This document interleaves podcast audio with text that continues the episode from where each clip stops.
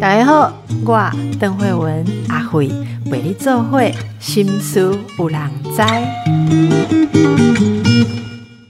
大家好，今天我们请到的是蒲城心理学堂创办人，也是我的好朋友苏炫慧心理师。炫慧你好，嗨，邓医师好，还有大家各位听众大家好。是呃，炫慧这次的新书哦，是叫做《独立锻造》哦。独立锻造，诶，其实我要先跟炫慧聊一下。其实我们每一次访炫慧谈到新书，都会说一下现在所谓心理成长书的趋势啊。诶，我觉得炫慧独立锻造这个听起来雷霆万钧呢，哈，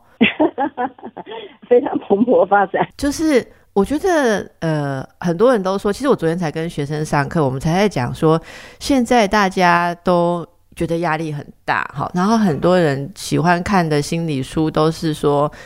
都都有一个公式啊，像那个书名都有一种，其实你做的已经够了，以及你不用再做任何事。这样子的意味，好，那那我昨天像我昨天讲到依附关系，那么就在跟同学们聊说，诶，像依附关系会不会现在也在改变？因为以前的人都觉得好像一定大家都要有健康安全的依附关系，然后跟人际关系都要进退得宜，哈，那那种什么嗯逃避型的啦，诶焦虑型的啦，都要好好的成长。可是我说我想问学生，问他们比较年轻嘛，我说你们现在会觉得这样吗？因为我怎么越来越看。看到越多人哈，然后会手上拿着一本书跟我讲说他很孤僻也 OK 哈，他高敏感也不用改变。然后，然后我同我我的同学马上跟我说，他说对啊，像最近就是有什么人际断舍离，是不是哈？就是说我们都不要就是。就是你，你根本就不需要太多的人际关系，还是什么？我只看书名哈，可能误解的内容，也不好意思。就是，就是，我是觉得说，有一种，我早上在想说，有一种趋势，就是在告诉人们说，其实你已经不用再为自己的心理成长做些什么。好，然后我就觉得，我一向就比较不是这个路线。然后我看到你的书，我就有一个灵感呢。我觉得心理成长有三条路，一条就是我说的那种什么都不用做型的疗愈型的，然后一种的疗。疗愈是会相信自己可以找出力量的。我觉得炫慧可以说出，可以算是这种型，就是深入进入到痛苦，可以造访阴暗之地，但是我们就是要去。找到好自己的某种内在力量的，然后呢，还有另外一种可能就是属于这个站得比较远哈，然后那种协调型的。我觉得有第三条路是我我我在想说有我最近也访到一些就是协调型，就是站在旁边看人世间的痛苦，然后觉得看破好自己要尽量把很多东西看破。有大概宗教也会在这个面下，所以我说从从这个开头来跟大家聊聊哈，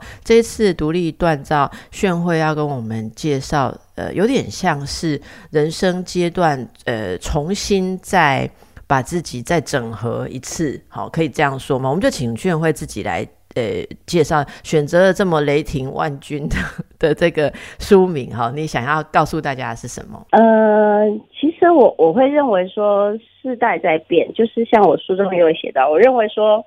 可能我们一百年前的这些理论啊，一一路发展过来的各式各样学派理论，呃，可能都没有办法，那个时候的他们可能都没有办法想象我们现在进入到什么样的一个世纪，嗯，或者一个未来的世代。那包括我们的网络啊，包括我们这个疫情的影响啊，然后人跟人之间关系很微妙的在变化中，包括你的工作形态也在改变。所以事实上，这个对整体人类来说，呃，其实是一个非常大规模的改变，或者我们也可以说，它某一种情况它是提升或者是进化。当然，当然你得要进化了哈。所以你你在这个过程中啊，呃，可能有些人都会认为说，哎，就像刚刚邓医师您说的，就是说。哎，我一定要有关系吗？我一定要亲密吗？我一定要跟人已经有保持一个什么双共好吗？然后我不能保持跟人有距离吗？我确保我自己一个人，呃，可以过日子，或者是我觉得我过得还蛮好的，这样就好啦。我就这样度度过一一生，有什么不可以？好，但是我在书里面也有写到说，其实虽然外面的世界环境一直在变动、变化，甚至非常的快速，可是人身为人，包括你是从妈妈的肚子里诞生，包括你会经过零岁，然后三四岁成长，然后五六岁慢慢懂事，一路过程，包括你上教呃上国民教育，其实这个本质上你还是脱离不了跟人的关系，然后再还是还是关系到你个体。关于我们常常说的那个自我的一个成长，或者是一个成熟性，所以就是说，呃，即使你呃都不是那么的去意识到，到底那个你自己是什么，你是谁，你没有那么清楚的意识，甚至你可能还不是那么认识你自己。但是问题是，活在这一个世界，或者是活在这一个所谓物质物质化的世界里，你还是有很多你需要透过你自己的能力或者力量。去能够为自己找到所谓安身立命，或者是活在这个世界的方法。那所以我觉得，这个你还是从你的生命的周期的阶段跟各种发展上，还是有很多任务其实是在你旁边的，就是在你你身上，你你必须去面对它，意识它，然后你能够重新再去选择思考，那我究竟要如何回应我的这个生命处境？是。那么这次你在书里面选择这个 Erickson 的生命的八大任务哦，八大阶段这样，呃，可以跟大家介绍一下，呃，我们听众朋友如果比较不熟悉心理学的话，艾瑞克森的经典理论有什么重要性？为什么你觉得要呃选择来跟大家用这个理论探讨这个问题呢？我当初看艾瑞森他在谈这个儿童心理发展或者所谓呃健康人格，然后他有一。本书就是健康人格，他谈到一个人如何从他的社会呃的一个环境，然后也能够从他的内在心理的一个发展上，能够去对应跟人我关系或者是社会群体关系的一个好的状态，或者是好的一个成熟的一个趋势。让我觉得说，哎，读了很怎么说，呃，很惊艳，惊艳，就是说，哎，自己收获很多。那我就会很想说，虽然他的理论也过了六十多多年了，但是我觉得说，哎，我们可以用现在新的角度、新的社会环境再来看这个理论。也许当然一定有很多东西细节是已经有些变化，而且内涵也可能越来越扩展。可是就是说，哎，我们是不是可以对我们的一生的发展跟所谓的？成长跟蜕变可以有一个不同的思考。那么这几个阶段哈，就是现在我们来介绍一下，跟大家导读一下好吗？哈，我先问一下，你觉得这本书适合什么年龄阶段的人？我我想，也许啊，也许高中以上就可以了。高中以上的学生、年轻人就可以开始阅读了。那当然，他阅读到后面，比如说。成年初期到这个中年期，甚至到这个晚年期，他可能还是很多不知道所以然的啊。但是我会认为说，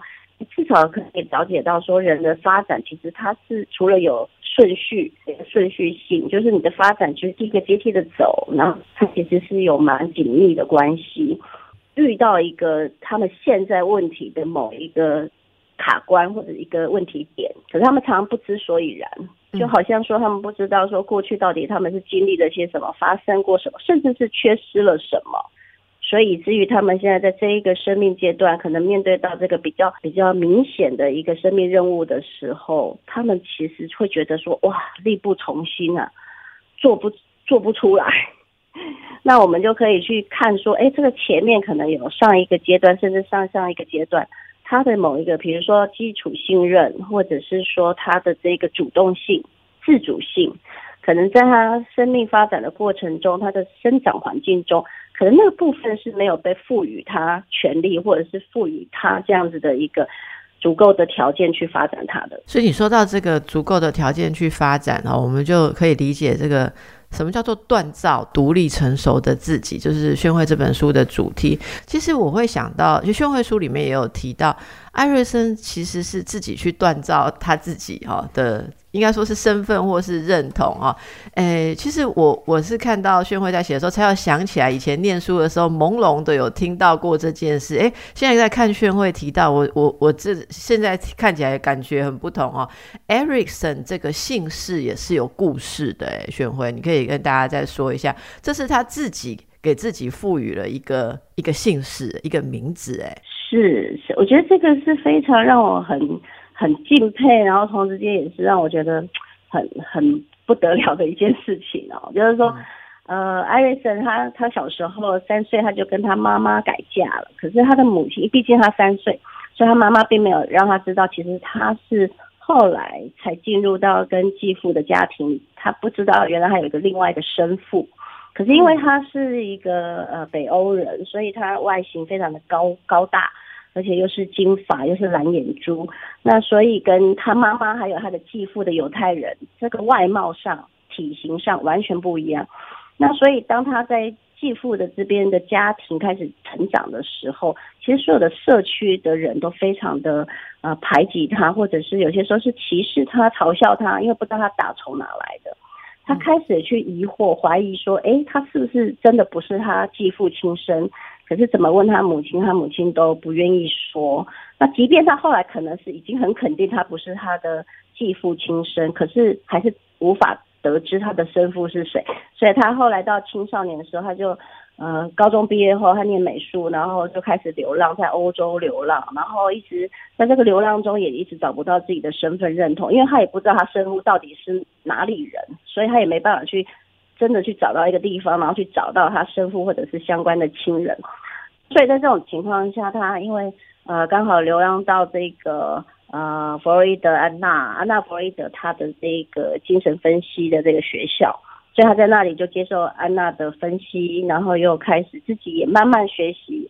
呃，心理分析，儿童心理分析，所以在那个情况下，我想他有很长的一段很深入的一个自我探索跟疗愈了哈，在他那个过程中，然后他后来就是因为那个时候是二次世界大战，所以犹太人都要被要要被逼迫。那虽然他外表不是犹太人，可能让他比较好逃脱，所以他他就带着他那时候的太太，就他们就逃到美国去了。逃到美国去之后。他就诶觉得这是一个新大陆嘛，也是一个新的生活开始。他也做了一个非常啊 powerful 的啊，非常有力量的一个决定，就是他要给他自己一个新的姓氏，然后这个姓姓氏就是用他的 Eric，Eric 后面加 S O N Son，Ericson 哈，就是这个姓氏给他自己，那意味着就是他就是他自己的儿子，他也是他自己的父亲。所以我觉得是一个非常。非常同整，而且是一个非常认回来，就是这个生命是我的，这个生命是我的，我我从今天开始，我决定由我自己来培育他、抚养他，我可能也由我自己来完成这个所谓呃爱，或者是所谓好好的让自己成为一个完整独立的个体。是是，那真的是非常有启示的一个人生哦。那大家不知道是不是也能够好好的去看自己，给自己一个独立的新的新生诞生。因为其实有太多人到中年，甚至我看到到老年哦，还在执着的等着说父母欠他什么哦，父母没有给他什么帮忙，所以没有办法成长啊，没有办法更好。其实这个都是没有办法独立哦。好，那么其实 Ericson 到他老年的时候也回。回顾，他觉得，呃，他之前讲的这些每一个阶段发展的任务，到老年其实你要重新再重整一次，好，再回顾一次，再重整一次，所以大家其实都还有机会啦，好，都还有机会。呃，我们其实来看一下这几个阶段。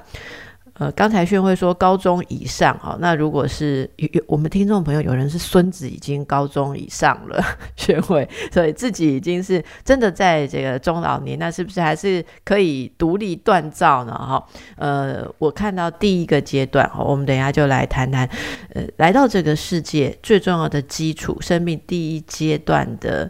呃这个重要的是什么？是基本信任哎。基本信任，哈，来请教一下宣慧，基本信任有哪一些要完成的课题呢？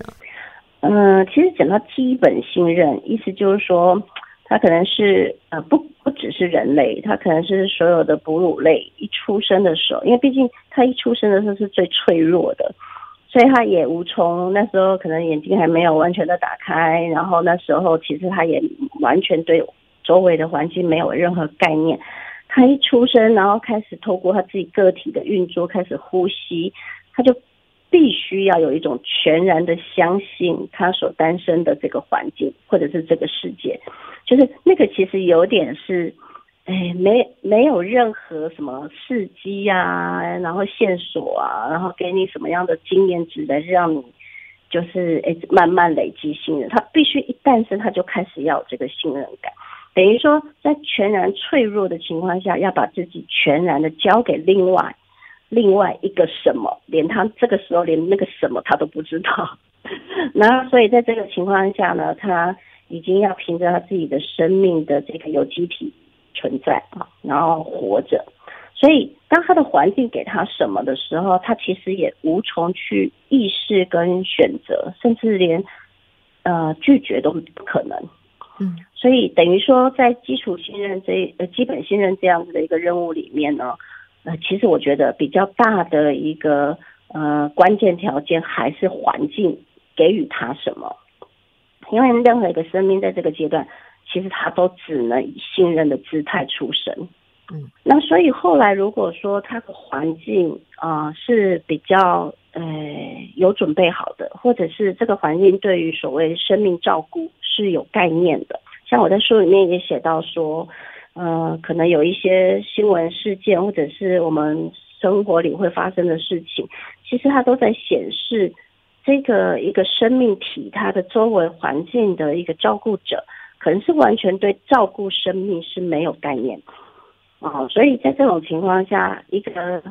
孩子他就只能在人生的第一年，他只能用承受来决定他接下来的这个信任关系或者是信任感，到底是一个损害性还是是一个累加的啊？这个信任是不是真的有很真实的体会到说，哎，我可以很安心、很放心的活在这个世界上，因为我的环境中是会有。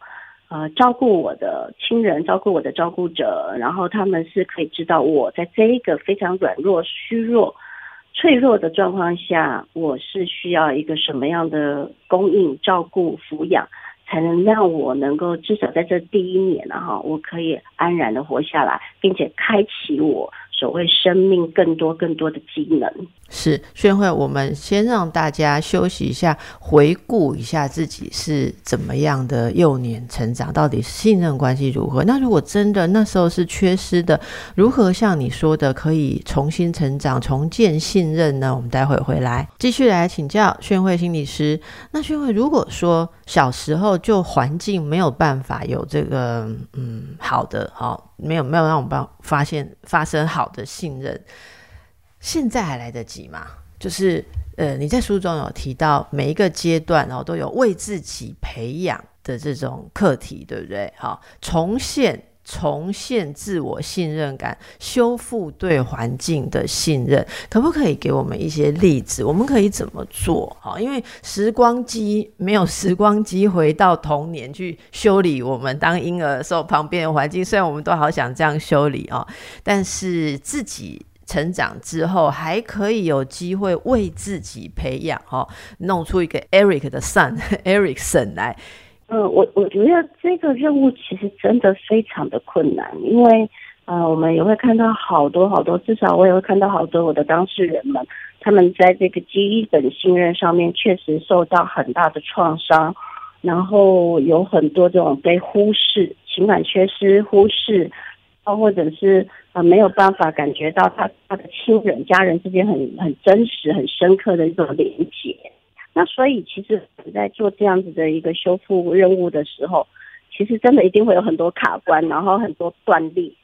然后很多阻碍。哎，可是我觉得某个层面啊，哈，就是，呃，如果我们有一个愿意修复自己的意愿，我我觉得要先从意识跟意愿开始。就像是我说，我在书里有写一个比喻啦。我说，我书中有提到一个例子啊，一个举例，就是说，如果你觉得你的手很重要、很宝贵，那就算你的手有所损害或者是断掉，你一定会想办法把它修复回来，因为你知道你的手很重要。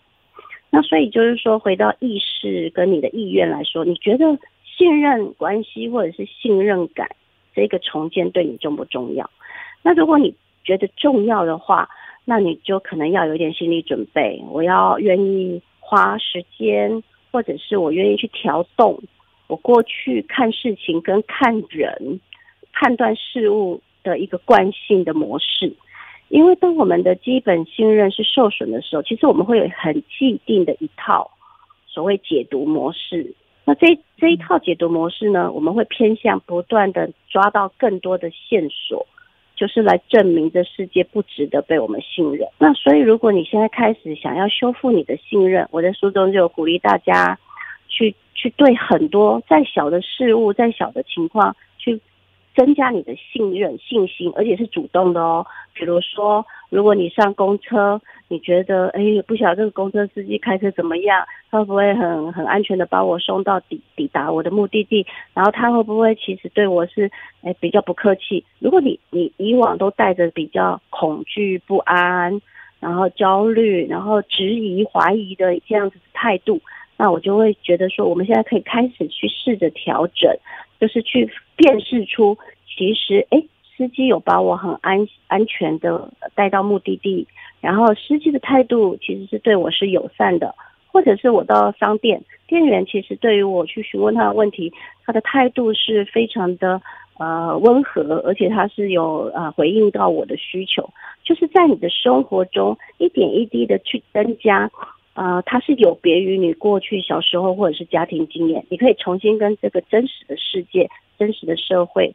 重新累加一个新的、不同的信任经验。我觉得这个也是另外一种，我们可以去慢慢帮自己先把信任是什么，慢慢的从没有到有的过程中先加起来。有有些人在这一点上会想问你一个问题啊，哈，就说，那开始就对周围。要练习信任，是不是等于说放下戒心，不要那么警戒？那这样会不会变得很容易遇到危险？然后就像我们网友啊，很多时候就会分享他的问题啊，就是像我看到他说有人。呃，是透过朋友的聚会认识一个人呐，哈，然后那个人虽然才刚认识，也是我们这个网友就在他生病啦、有困难的时候，哈，都就是帮忙他，把他当朋友，因为对方都会跟他求助啊，然后跟他分享困难。没想到后来他透过共同的朋友发现，说这个人竟然在私底下说他的坏话，好，反正这一类，我用这个例子来呃，指称很多人际关系上，哈，在你没有注意到的地方，呃。诶，像有什么网络诈骗呐，哈，然后人际关系里面有人表面讲一段讲你这样，背后讲你那样，那有很多的伤害哦。我我如果想请教炫慧，应该是说这种事情的存在跟我们内在要有信任感。并不冲突啦，哈，但是这怎么去跟跟大家解释，或跟受伤的人解释说这不冲突？我不知道你有没有什么呃可以去回应的方法？你你知道我想说的吗？就是说外面真的有人是是会骗人，可是这跟你活着你要有信任感是是不能说是两回事，应该说是这两件事是要摆在一起，但是怎么摆在一起？你怎么看？嗯，我在书里面有一段就写到说，如果你的基础信任、基本信任如果有损害，或者是小时候并没有真的让你感受到，虽然那个感受是你根本毫无意识中要建立的，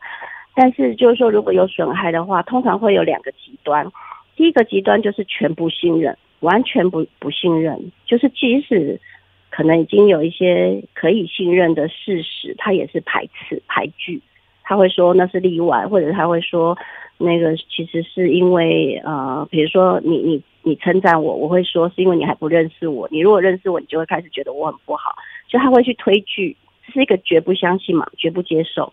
那另外一个极端就是呃，全然不防御，全然不评估，全然的不不拒绝，意思就是说，不管他被骗几次，他就还是持续被骗。然后他如果说呃刚刚认识一个人，他几乎没有所谓界限可言。他可以完全的，人家一问他什么，他们完全的实话实说。你家住哪里哈？你家有几个人哈？他全部实话实说，因为对他来说，反正我基础信任已经没有了，所以我设任何的防御线没有意义。嗯嗯，所以干脆就采取一个全然天真，然后就看我最后可能会被欺骗到什么程度啊。所以我觉得基本信任，它如果有一些损伤，它比较大的一个一个情况会发生在你没有办法做信任校正、校准或校正。是是，你因为你没有线索。因为你的过去小时候的好的信任经验没有办法成为你最重要的 data 最重要的资料库，所以它没有办法让你去回来变成一个你可以去评估的向度。说，哎，这个人这样说话，这个人这样子会不会过快啊？只有这个人对我这样说，就一直探究他会不会，他是不是对别人也都能够保持啊什么信任啊、尊重？然后他会不会在我面前说别人的坏话？其实这个里面有很多，我们有很多细节，或者是很多可以去思考的很多面向。但是你如果信任校准这件事，其实本身没有先建立起来，嗯嗯，我觉得就是你在做修复的事情，一定会遇到很多像刚刚邓医生你说的很多的困难跟问题，因为你会觉得我已经试了啊。可是他们又一次在证明我不可以信任他们。对对，我觉得你讲的这点真的太重要，也也是，我觉得这是一个很好的呃，让大家去思考的哦。我我我如果把宣慧刚刚说的话再呃再回应一次，就是说你要能够有那个。校准的基础，也就是说，你有信任的经验，可以这样说嘛？好，宣慧，你有信任的经验，你才能够在新的人事物或关系或情境里面去判断你现在应该怎么做，或你也才能够如实的去知道到底这是什么环境。诶，你你刚刚讲的，我们跟听众朋友说说，我想到一些例子，例如他从小就是没有信任经验的人。他也不信任，说我可以拒绝别人而不被讨厌，好，或者说什么啊？比方说，我们讲刚刚讲的被骗、网络诈骗，不是很多人说什么网络上认识人就要求你汇钱，然后要求你什么呃分享自己私密的讯息，还是什么照片，很多人就这样给出去。你仔细来问。他是太信任吗？其实不是。照刚刚炫慧说的，我们如果想深一点，他其实根本不信任我可以维护自己的喜好跟权益。他不信任说我我坚持我自己的想法，仍然值得拥有朋友。好，那如我我们如果有好的信任、自信基础，这是在一起的。我我就可以知道说，我可以对某些事情 say no，但是我信任。呃，对的人，呃，或者说正常的人，还是会跟我好好的相处。这样子发展出来，你是不可能因为信任而变得一天到晚被骗哦。你如果一天到晚被骗，你还是这个基础有问题。我想这个仔细的去看书里面，大家就会感受到，呃，常常有的迷失。好，那我们用第一阶段做了比较深入的解释，其实后面还有好几个阶段，要请大家自己来做功课。第二阶呃，第二个任务是自主跟羞怯。好，宣慧也提到说，自主性就是生命力。那第三个阶段是主动，好，或是内疚，这都是 Erikson 用到的名词。第四阶段是勤奋或。自卑，好，勤奋或自卑，我觉得这个诶也蛮有意思的。生存是为了成就，还是害怕被淘汰？诶，宣伟，我们来谈一下这个阶段。我觉得这个对于中年人，就是人生到了中场，再重新回头要整理自己的时候很重要。因为很多人在这里就是很矛盾呢，就是我应该要继续更努力，还是还是觉得说啊，看够了，受够了，不好了哈，我做这么多，我也没有得到应得的啦，我我凭把人卡怕扁对不对？哦，看眼睛。可是我为什么做拍米啊？很多人在这个就想要躺平，哎，很多人说躺平族是在形容青少年。我跟你讲，我看到中年人现在想躺平的才多嘞。哎，我们来请教一下炫慧哦，这个任务我们应该怎么在成年之后重新来检视跟成长呢？嗯，确实啊，因为如果用艾瑞森他的理论来看，就是说你前面的任务的发展情况情境。呃的这个正在面对那个当下的发展任务，其实你会有的心态，甚至你会有的能量。那我会认为说，呃，可能我们过去文化性的因素了哈，因为毕毕竟是亚洲文化，我们的我们的文化的父母或过往传统的家庭，他们其实比较是采取比较往负面否定的这一个路线走，意思就是说，他在培育你、教养你，他其实都是担心你会被淘汰。或者是比较担心你不如人，他不是那个比较正向看、相信或看见你，其实会有你自己的成长，或者是你自己的实现。所以，包括说我们入小学开始，其实我们大概没有入小学，就是小学之前就开始，就开始在不断的在精进自己、提升自己，或者是别人在学什么，我们要赶快学什么。那别人每一天怎么安排他的 schedule，或者是他的这个课程，你就要赶快诶怎么赶上啊？后，大家都去补习，我也要去补习之类的。那所以其实你会发现，很多人在他所谓这个。呃，学龄阶段，也就是我说的勤勉或自卑这个状况里，他比较是偏向自卑，可是他表面行为可能是很勤勉的，可是那个勤勉的动力、驱动力其实是来自于自卑，因为怕自己不好，怕自己不如人。那所以很多情况之下呢，呃，你的非常努力、非常努力啊，不断努力里面，其实都是活在这个有点像是。呃，有点恐惧、不安、焦虑，然后你耗费了很多的身体预算，啊，用尽了很多的身心能量，然后你就是希望能够，嗯，升名列前茅，或者是赶上很多你认为要赶上的人。好，但是这种情况下，就是我们有点像是一个电池，电池就提早把它耗光了啊。那那当然，除了这个电池能量耗光的这个问题之外，其实后来你就会开始呈现对于这种所谓的挑战啊、任务啊、学习啊，都开始呈现一种很负面的感受跟反应啊，就是开始觉得说啊累，怎么又来了，讨厌。我在书里也写到说，其实很多很多大人出了社会之后，我就希望再也不要碰学习，再也不要碰阅读，不要碰书了。啊，那我们的学生调查，其实四年级小学四年级的学生就已经开始呈现他们不喜欢念书这件事了。然后我们在小学阶段是为了课业，我们出了社会之后是为了工作，所谓为了赚钱。那所以不论如何，这些都是压力啊！哈，所以有些人就是说，啊，我到了中年，我到底什么时候可以赶快退休，赶快经济自由、财富自由，赶快我就想躺平。其实我觉得是一个集体存在的现象，我们已经没有活力了，我们没有一个真正内心出来的 power，可以让我们相信说，哎，我们其实还可以去创造些什么，或者我们内心还有一些我们真正的热情想要去完成的事情，我觉得是非常可惜的事情。你说到了这个集体倦怠啊，我我其实觉得，当大家一直都习惯那种被观看，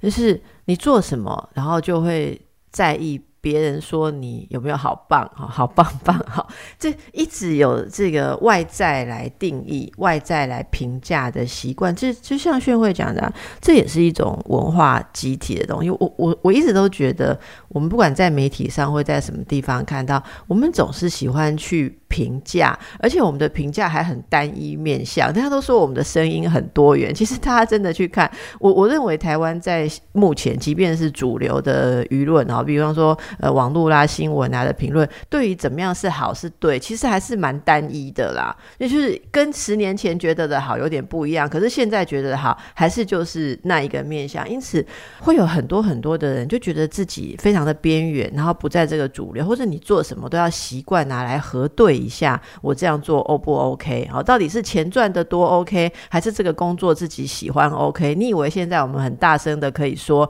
自己喜欢就 OK 吗？不是，大家去看网络。路上有多少人在强调你几 K 几 K，然后什么？你如果收入怎样，你呃泡妞的时候就是交女朋友的时候会怎样，或怎样，或怎样，太多了哦。所以这个是大家能不能够从个人的成长，我觉得宣慧也谈到了，我们社会要集体的成长。说到这个能不能够勤奋啊，就是你能不能感觉自己动起来，也要跟很多的父母讲。像现在现在是期中考期间，宣慧现在是学生的期中考期，你知道吗？那个，我我有时候看到已经很大的孩子，对对我来讲，其实中高年级就很大了。我不知道炫慧小时候怎么样，很多现在中高年级的孩子做功课的时候，父母还一个人这样拉张椅子坐在旁边，逐字的看好，然后跟他呃看完之后，在家里面要先考一次，第二天去学校复习考，第三天才是真的期中考。因为因为班级会有一个小考，然后我有我认识的很多父母，像我周边很多人会自己在家里先给他小考一次，这对我来讲是我应该说，我小时候就没有这个环境，有有人有那么有钱小时候都说没有。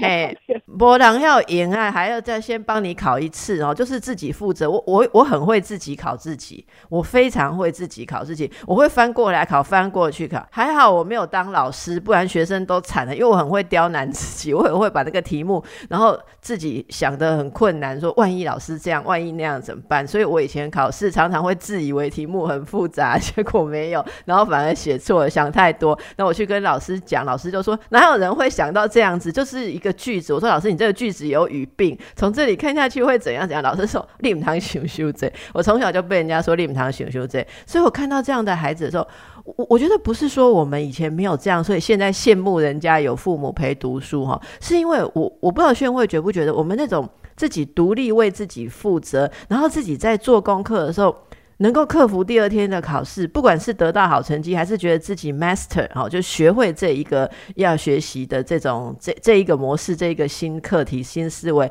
自己的那种成就感，会成为我们现在长大以后做很多事情的基础。那父母跟得太紧，会会打坏孩子的胃口。我不知道你有没有这样的想法？会的，会的，就是说。呃，我我觉得独立这件事情哈，真的是要从小开始就要要要让孩子有这个机会。当然不是说你全部都放着他不管，让他自己就是看他自己怎么想他自己的办法，因为他会随着整个成长阶段。我觉得从你旁边的协助，哎，一开始大概是先做给他看了哈，或者是接下来就是在旁边看着他做，那接下来就是开始能够去相信他、信任他。可能只要做一些事后的一些了解，或者是稍微帮他做一些在检查的动作。但是如果真的发展到说，你觉得他已经是一个可以独立，就是一个负责任的态度，而且他自己做的事情其实都是蛮蛮好的一个品质，或者是蛮好的一个状况，我觉得就是可以去做到放手。那当然，我们我小时候是没有啦，因为邓医师也知道我的成长过程，我的父母一直不在我身边嘛。那所以呃，我就是必须要靠自己说，哎，老师交代的事情，联络部、课业，这都自己自己要去完成。那这也是断定了我现在。就是很多人都说，哎，我做事情我的效率，或者是我写书的计划从来没有 miss 过。那就是因为其实我对于跟我自己工作这件事情，我其实是非常熟悉的。我熟悉的带领我自己，所谓的自我领导。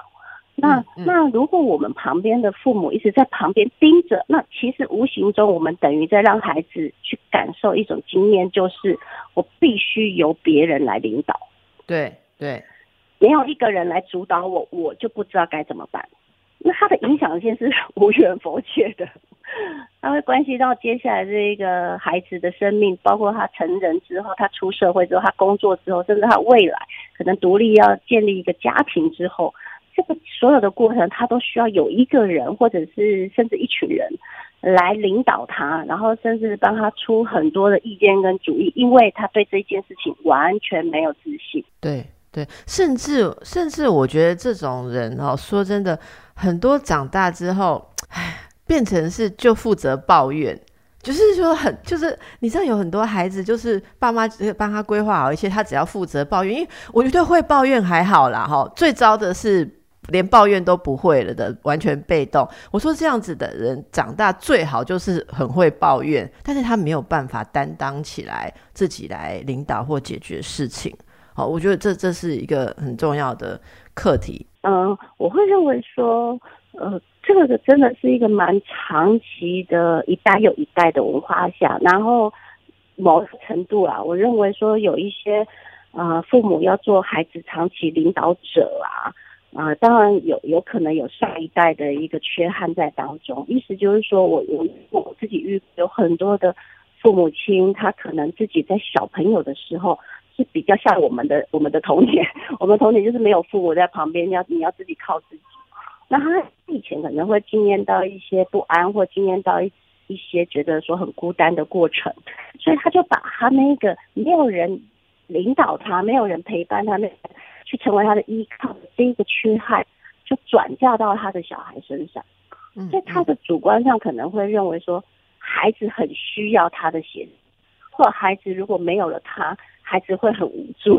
这个可能有很多真的就是投射的，而且是想象来的。对，而且你说到这个，又回到我们要讲的下一个阶段，第五个阶段的任务是自我认同或混淆嘛？啊，诶，有很多父母啊，没有办法找到自我认同，最后就认同说我是一个好父母，你知道？我我觉得这个蛮糟糕的，就是你会很容易，呃，当然我们希望大家都做好父母，可是如果你一生只剩下你是好父母这件事情可以。可以自视的话，很可能就会变成把呃很多你未完成的呃这个任务啊，还有你那种空虚感，通通都呃放在孩子身上，呃，那你无形之中会。占据或者是封闭了很多小孩自我探索的机会，所以最后我们呃可能还剩一点时间，就把这个自我认同来稍微请教一下炫慧。那这个第六任务亲密跟孤寂，第七任务实现自我价值，哈，这个中年生产或是停滞，第八任务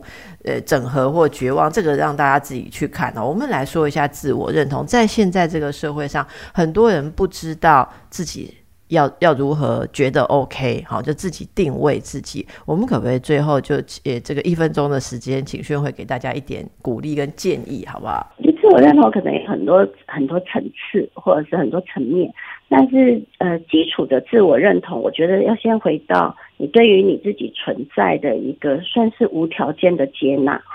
因为你已经生成了，你已经诞生在这世界上，你已经以你的姿态样貌。各方面存在于于这个环境，所以在认同上就说，哎，我认同我是一个生命，我也认同我是我自己这个人的存在。那团体认同就是包括你小时候遇到的班级，你你去参加的一个 group，或者是你跟几个小朋友聚在一起，那你觉得那几个小朋友有没有接受你？然后你是不是你的行为举止他们都觉得是 OK？然后你就可以跟其他人成为有伴关系。然后之后长大之后，你会有一些团体认同，就包括你参加社团，你会有一些志同道合的朋友。好，就是其实我们从个人认同出发。问题就是，那你知不知道你自己？你认不认识你自己？因为不知道自己的人，其实都是乱选择，有点乱枪打鸟，碰一个是一个。包括我们其实选择的伴侣也是，因为我不知道我自己到底认同我自己是什么，所以我可能就依照着对方去转变我以为的我自己。可是其实那个你自己其实是伪装的，或者是其实是很辛苦的，要必须假扮的。那所以回来就是说，在另外一个层次的自我认同是，你必须回来了解你自己的价值观。价值观就包括你的一个价值取向跟你的价值上的判断。你你究竟喜欢什么？然后究竟你什么部分你是不接受？在喜欢跟不接受里面，还有包括你对很多事情的看法。你怎么样去做这个判定？那因为我们以前其实很少去做价值观上面的一个确认，或者是做一个自我的探索跟分析。那所以我们其实，在说出自己的价值判断、价值取向的时候，常常都讲不出来。你能不能够认识你自己是谁？好，自我认同不是你觉得你是什么，人家就要觉得你是什么。自我认同是你有没有真正去看到自己。我我也炫会刚刚的话做一个简单的摘要。那么。其他更多如何独立锻造你自己，就请大家来阅读这本书。今天非常谢谢炫慧接受我们的访问，祝福大家，谢谢邓医师。